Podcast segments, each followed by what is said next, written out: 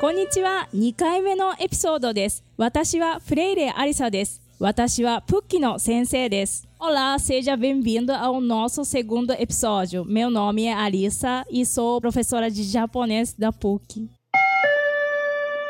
Watashi wa Lídia Des, eu sou a Lídia. Watashi wa Juhasai, eu tenho 18 anos. Na época, né? Agora eu não sei como é que se fala a minha idade.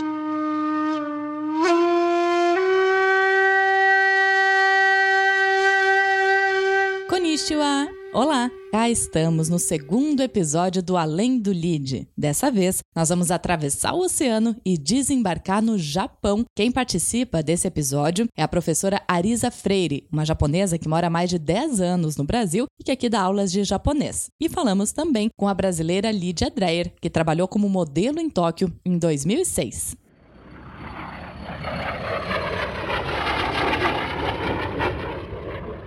É, meu nome é Arisa Freire, eu trabalho na PUC desde começo de 2012. E eu tinha estudado na PUC em 2006 como intercambista. Eu estudei na letras e história. Depois eu me formei lá no Japão e eu trabalhei três anos em Tóquio. E depois eu me mudei para cá no final de 2011 e no começo de 2012 eu comecei a trabalhar na PUC. Eu acho que uma das curiosidades assim que muitos de nós brasileiros temos é a questão da escrita japonesa, né? Tanto dos símbolos quanto da escrita com letras romanas. Eu vejo até que você trouxe alguns documentos, né? E um deles está escrito com as, as letras que a gente é acostumada, a letra romana, e outro cheio de símbolos japoneses. Como é que é isso? Esse é carteira de motorista do Japão e meu nome é Arisa. Arisa é japonês.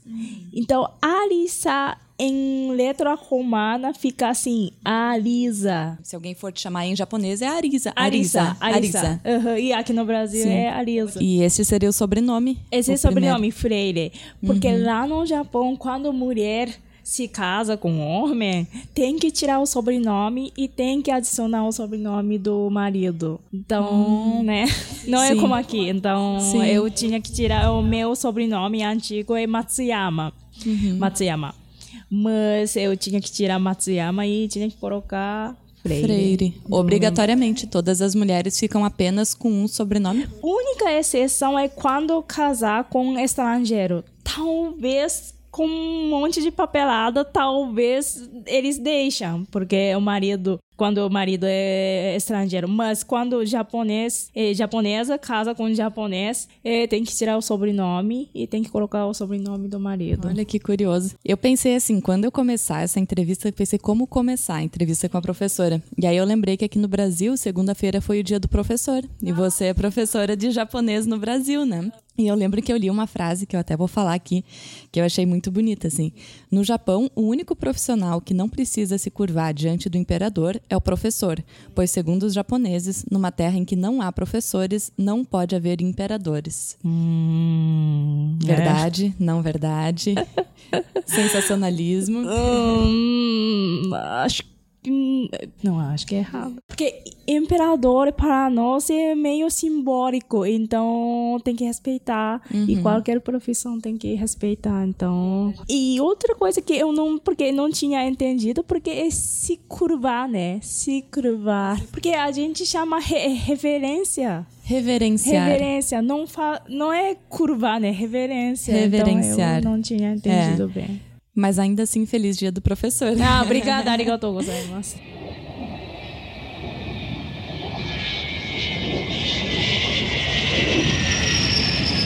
Os últimos dados divulgados pelo Consulado Geral do Brasil em Tóquio são de 2017 e apontam que mais de 185 mil brasileiros estão vivendo no Japão. Pode parecer bastante, mas esse número caiu quase que pela metade nos últimos 10 anos. Em 2007, eram mais de 313 mil brasileiros em solo japonês. Entre os motivos dessa diminuição, a crise econômica mundial de 2008 e 2009, que forçou muitos brasileiros a voltarem ao Brasil frente à escassez de empregos no Japão. Quando você veio para o Brasil, tinha então quantos anos, mais ou menos? Tinha 20, 21. O que que fez você vir para o Brasil com 20, 21 anos? Sempre foi uma vontade ou foi assim, repentina? Porque meu curso era língua portuguesa, então era meu sonho estudar fora do país. Era... E por que no Japão você optou por fazer o curso de língua portuguesa? Boa pergunta, muita gente me pergunta. Porque eu sou de Nagoya, Nagoya tem muitos brasileiros brasileiros. Hum, até eu baixei o mapa aqui no meu celular do Japão. Vamos ver se a gente se localiza. Depois uhum. até coloco nas redes sociais. Nagoya é. Aqui, é isso, no ah. meio, bem no meio. É próximo a Tóquio ou aqui pelo mapa é que parece? Mais ou menos entre Nagoya e Tóquio. É mais ou menos entre Porto Alegre e Florianópolis. Uhum. Então, é. seis horas de carro, mais ou menos. Ah, e uma curiosidade sobre a cidade de Nagoya, onde a professora Arisa morava, é que ela fica localizada ao longo do Anel de Fogo, uma série contínua de linhas de falhas ativas que respondem por mais de 90% dos terremotos do mundo. No site do Consulado do Brasil no Japão, tem até uma cartilha para os brasileiros se prepararem para os terremotos. Tem até um disque catástrofe pelo número 171 quando eu tinha cinco anos, eh, quando eu tava na creche, eu vi uma menina que ela é brasileira e o pai é descendente e mãe é brasileira mesmo. Primeira impressão que eu nunca tinha visto uma pessoa que não falava japonês. Com, com o tempo ela aprendeu japonês com japoneses, né? Só que problema é bem típico dos brasileiros lá no Japão. É criança aprende rapidamente e os pais não. Então, no caso dela, o que aconteceu depois, ela falava só japonês e o pai falava só português. Então, na família, o irmão de irmão dela tinha que traduzir. Nossa. Na família. E eu, isso foi muito chocado. E eu pensei que eu, um dia eu gostaria de ajudar brasileiros que moram em Nagoya. Isso foi no começo e eu entrei na faculdade. Na, e eu escolhi curso da língua portuguesa. E quanto tempo que é a duração do curso de... Quatro anos. E é possível aprender português em quatro anos? Difícil até agora, eu não consigo falar bem como vocês, mas é boa faculdade, sim. Que legal. Eu gostei do curso. Qual que foi a maior dificuldade, Tasha? Teve alguma específica ou foi tudo muito difícil? É, tudo difícil. E outra coisa, o gramática de português é muito difícil para vocês. Imagina para nós. Até agora é difícil, muito difícil português. Sim, mas deu tudo certo. Deu tudo certo até agora, sim. E em relação a. Tinha algum ritual nessa tua fase no Japão? Eu, eu tava fazendo pesquisas, né? Uhum. Até sobre o café da manhã, que é muito diferente no uhum. Japão para o café uhum. da manhã do Brasil. Uhum. A questão de não se andar com calçados dentro de casa, tudo isso é verdade na prática mesmo? Ou isso seria uma coisa bem tradicional? Ah, eu andar, tipo, andar sem sapato dentro de casa até agora, sim. Sim, uhum. com certeza tem que tirar o sapato na entrada. Isso sim, ser comida. Hoje em dia, japoneses comem bastante pão. Uhum. Tomar café também bastante. Mesmo no Japão. Mesmo no Japão, sim. Por exemplo, minha mãe prefere pão do que arroz. O que aconteceu? Isso é tipo a aula de história. É, no Japão, o 1945, o Japão perdeu, né, na Segunda Guerra Mundial. Os americanos estavam procurando um país para exportar o leite e farinha de trigo. Então, achou um país, o Japão, e eles implantaram o, essa cultura de comida, alimentação, eh, como fala, uh, americano. Uhum. Então, o que eles fizeram? Naquela época não tinha comida, então crianças estavam com fome. Então, americanos militares colocaram é, pão leite, uhum. nem não arroz e sopa tradicional. Eles tiraram Sim. tudo e colocaram essa merenda escolar. Como era na cultura deles. Exato. Uhum. E essa geração é meus avós. Então, meus avós já cresceram comendo pão e leite e o que passa para os meus pais era essa coisa. Sim, e, aí chegou a você também sim. dessa maneira. Uhum. E aí, com 20, 21 anos, saiu do Japão e uhum. viajou, peraí para eu não errar, 17.360 quilômetros mais ou menos a distância entre o Japão sim. e o Brasil. Uhum. Veio morar direto em Porto Alegre ou morou em outra cidade primeiro? Prime é, direto Porto Alegre. Porto Alegre. E qual foi o impacto? Eu achei. Não é tão diferente como o Tóquio. É, todo mundo vive pergunta. Todo mundo Sim. espera que coisa diferente, né? Mas eu não acho tanto. Mas até é bom saber disso, porque às vezes a gente julga que acha que é muito, né? Uma coisa muito diferente, se não Porque for. a mídia gosta de passar imagens bem diferentes, né? Uhum. Para né? Qualquer país gosta de mostrar coisa bem diferente. Mas eu acho Sim, eu imagino que existam, claro, essas Aham, diferenças, sim. mas talvez numa cidade super tradicional, Uhum. né? cu- diferenças culturais vão existir sempre, né? Exato. Por exemplo, tem japoneses que acreditam que o Brasil só tem favela. Quase eu não acredita que existe pessoas brancas, por exemplo. Então, que é o por- que se passa na mídia do Japão Exato, sobre o exato, Brasil. Exato. É, o, acho que o mídia gosta de mostrar a favela do Rio Uhum. e samba, só isso. Carnaval. Exato. Futebol exato. também? Futebol também. Então, primeira impressão do, de Porto Alegre, acho que não é tão diferente. Tem alguma diferença entre a cultura brasileira e a japonesa que chegou a chamar a tua atenção? Que você disse que não é tão diferente assim, mas algumas coisinhas, por exemplo, a pontualidade é algo. Eu acho que o, o Brasil tem que confirmar toda hora. Tipo, o Japão, por exemplo, Japão, ah, decidimos, vamos se encontrar nesse dia. Então, só esperar esse dia. Pronto. Mas com brasileiros eu preciso cobrar, tipo, um dia antes, vamos se encontrar naquele dia, naquele local, naquele horário, né? E esperar a confirmação. Então, isso sim. O brasileiro tem cultura de pedir protocolo. Lá no Japão, quase só coisa de justiça eles dão um Sim. protocolo, mas o resto Porque não. seria mais uma relação de confiança, assim, de que se Exato, alguma pessoa diz. Exato. E é, aqui no Brasil eu aprendi a pedir protocolo e o nome do atendente. Isso.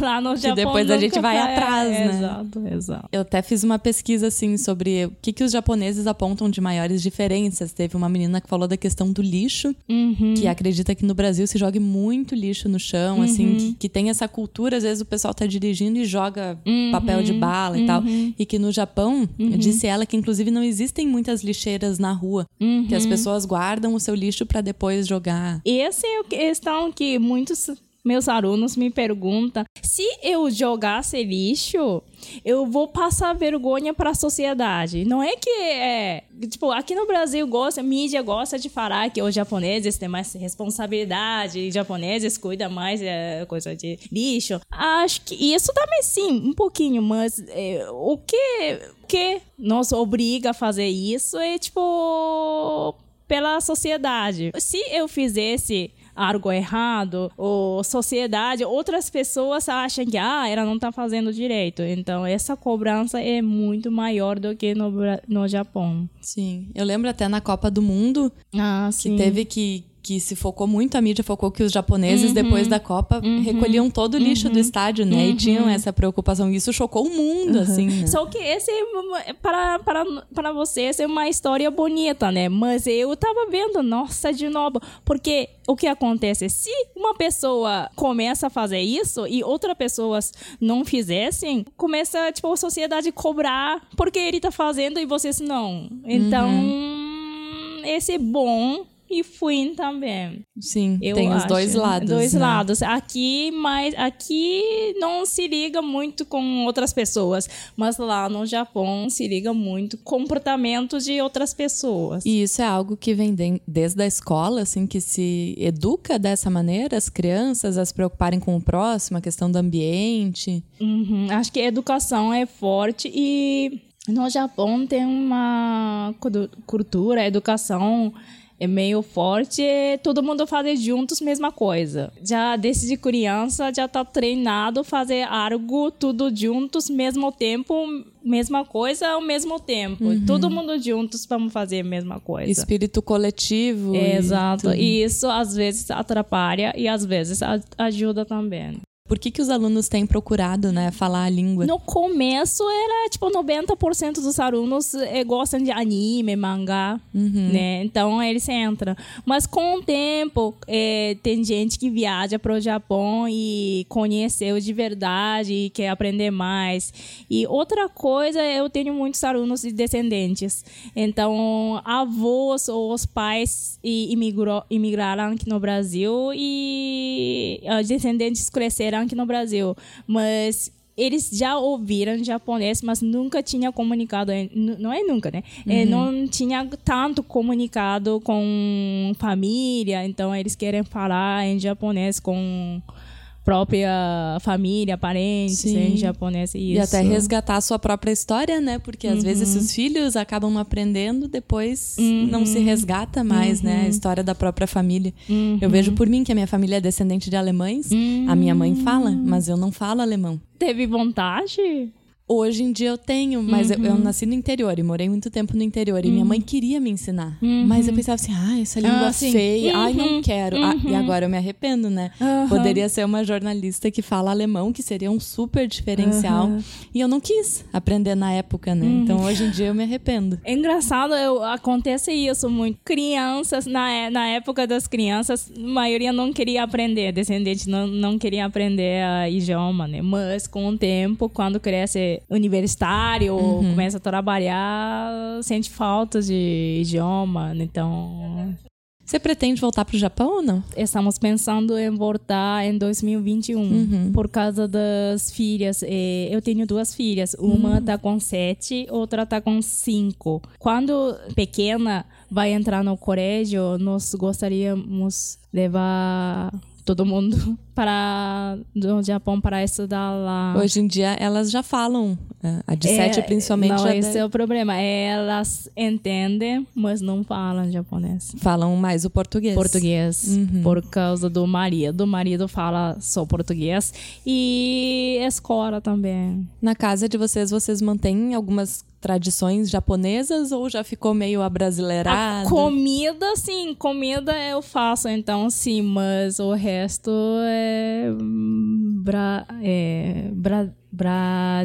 A brasileiro. a brasileiro, isso. A brasileiro. Mas eu, nós estamos querendo voltar lá porque lá a educação, realmente, sinceramente, uhum. a educação é melhor, sim. Talvez um lugar mais seguro para viver? É seguro e a educação é mais forte. Por exemplo, aqui é boa a escola, é, a, é escola particular, ela se estuda boa, mas estuda bem pouco no horário, tipo, das elas ficam lá só das uma e meia até o máximo sete. Seis e meia, sete. Lá no Japão é desde pequeno estuda das oito e meia até três horas. Uhum. E quando tem, sim, quando tem onze, doze anos, elas estudam das oito e meia até cinco horas.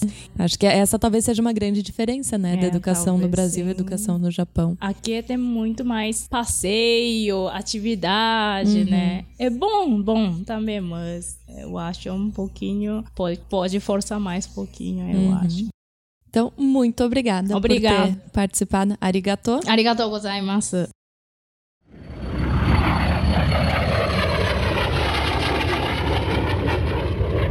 E agora então a gente vai conhecer a nossa segunda história, é a história da Lídia Dreyer. É uma advogada de Porto Alegre, no Rio Grande do Sul, que bem novinha, com 18 anos, foi ser modelo em Tóquio, na capital do Japão. E só pra gente ir aquecendo os motores aí para esse segundo bate-papo, ouve só a opinião da Lídia sobre um assunto bem controverso aqui no Brasil. Pelo amor de Deus, não botem cream cheese em sushi.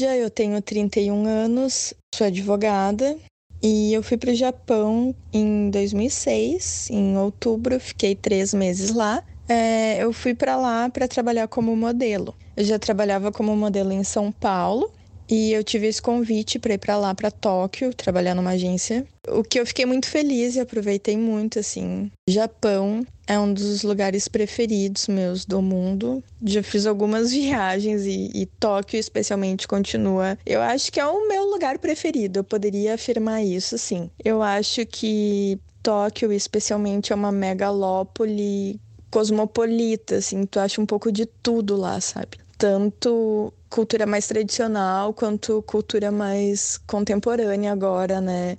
Tu, encontra jovens, jovens muito estilosos e tal, todo kawaii e, e, enfim, é muito divertido ver esse contraste, sabe? Entre os jovens e os mais idosos, assim. O Japão tem essa beleza, né? Peraí, peraí, peraí, deixa eu fazer uma parte só para explicar o que é que são esses kawaii que a Lídia mencionou. É um termo dos anos 70 que inicialmente fazia referência a uma forma de escrita dos adolescentes, quando escreviam como se fossem crianças. Na verdade, eles desenhavam junto às palavras rostos felizes, figurinhas, corações, tipos emojis que a gente tanto usa hoje em dia. Mas na época que a Lídia foi para Tóquio, em 2006, os kawaii já eram uma referência àqueles jovens seguidores da cultura pop japonesa, que se vestem e se maquiam como os personagens de animes e mangás japoneses. Significa lindo, gracioso, adorável, fofo. Para ver as imagens do kawaii, é só dar um pulinho no Instagram do Além do Lead.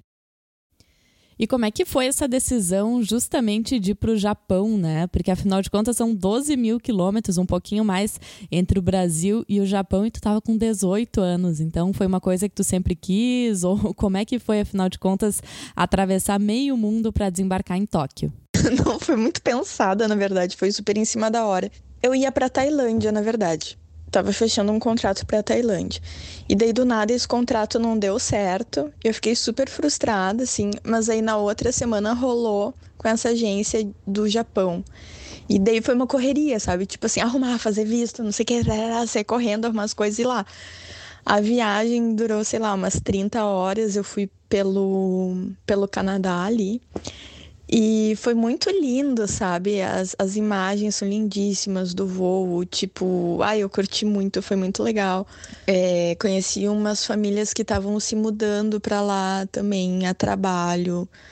Uma das. Ai, um dos familiares foi muito querido comigo e eu acho que isso reflete muito a cultura japonesa, sabe? Chegando lá, eu perdida no aeroporto, tinha que trocar o dinheiro por moedinhas, pegar um orelhão eu tinha que pegar um ônibus do aeroporto até um hotel e do hotel o pessoal da minha agência ia me pegar. Sei lá, eu tinha 18 anos na época, né? Tava meio assim, eu ia demorar, sei lá, duas horas para fazer tudo isso. Só que daí a família japonesa desse brasileiro que foi para lá uh, me ajudou, sabe? Ele me apresentou lá no aeroporto, ah, essa daqui é a Lídia, não sei o quê, tá vindo trabalhar como modelo, não sei o quê. Então eles foram super atenciosos comigo, me ajudaram, ligaram para agência, sabe, fizeram tudo para mim assim. E isso reflete a educação e a, a, a cooperação japonesa que eu acho muito bonito, sabe? A educação, como a Lídia menciona, é uma forte característica da cultura japonesa. Algumas condutas comuns para eles às vezes chamam a atenção de nós brasileiros. Por exemplo, demorar na fila do caixa para pagar uma compra é considerado falta de respeito. Se está na fila, já vai contando seu dinheiro. E quem nunca viu nos noticiários aquelas imagens dos japoneses usando máscara cirúrgica?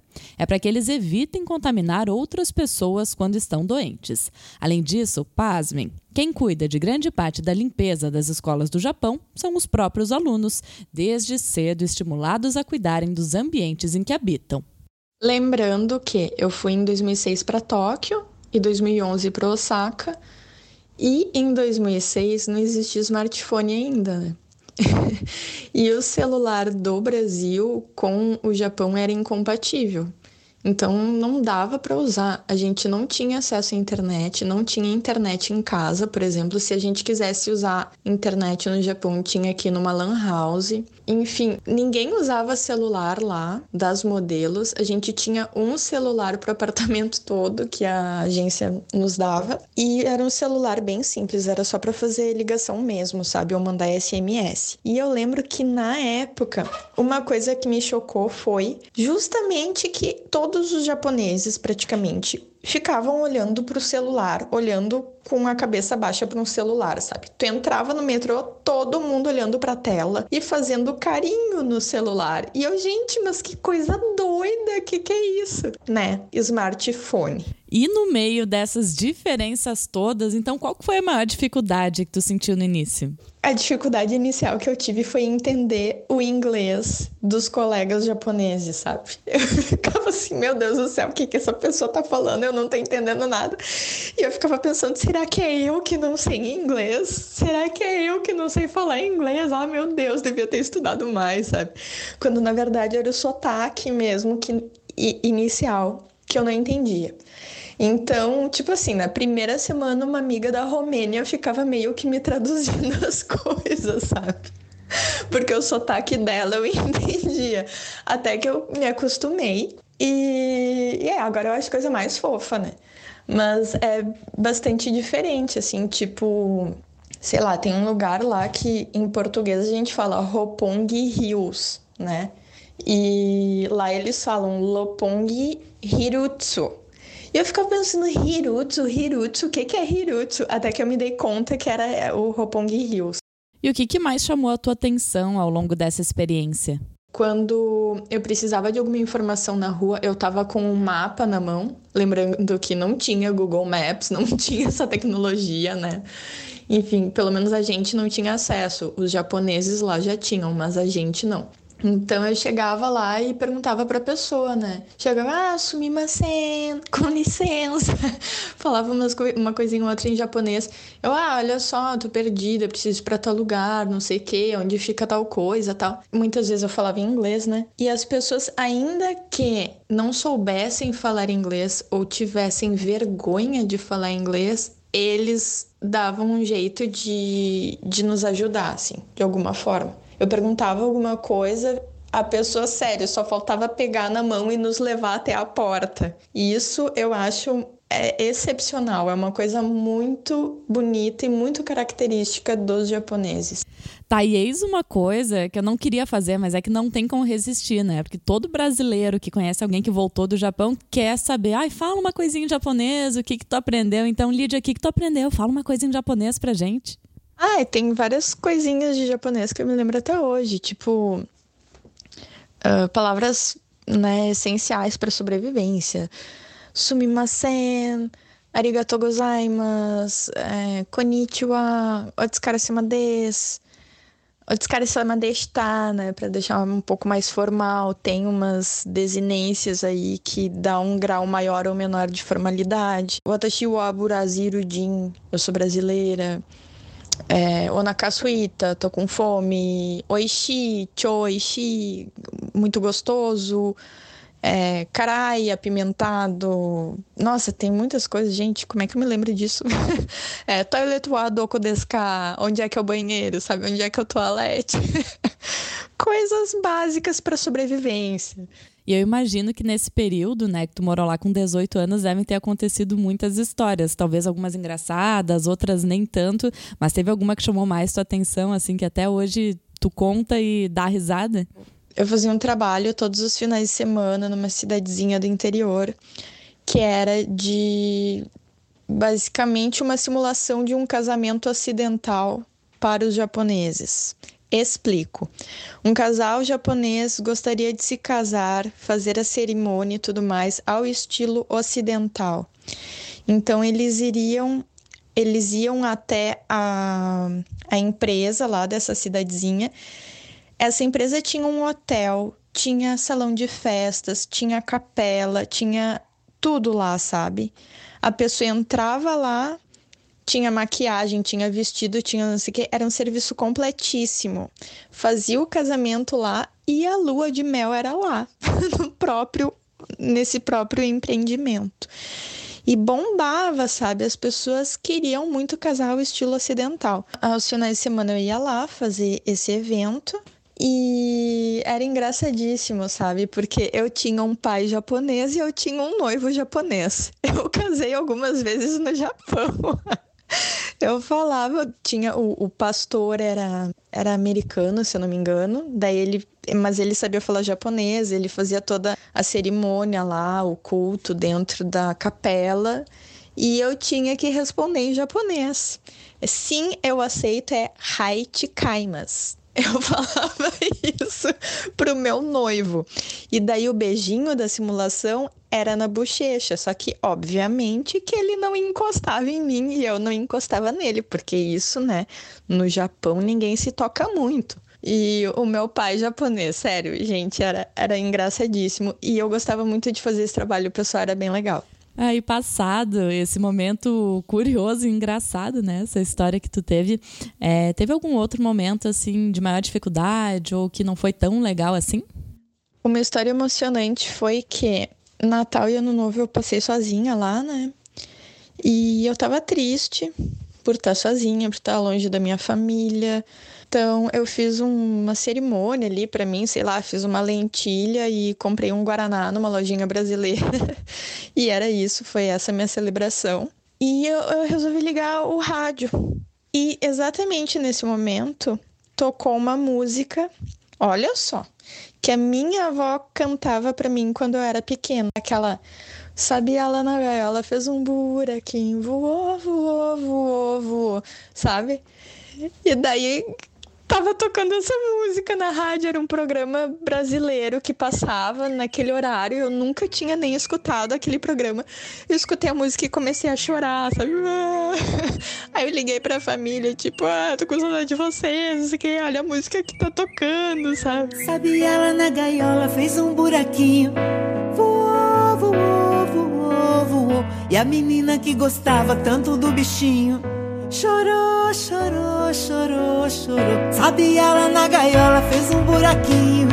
Voou, voou, voou, voou. E a menina que gostava tanto do bichinho chorou, chorou, chorou, chorou.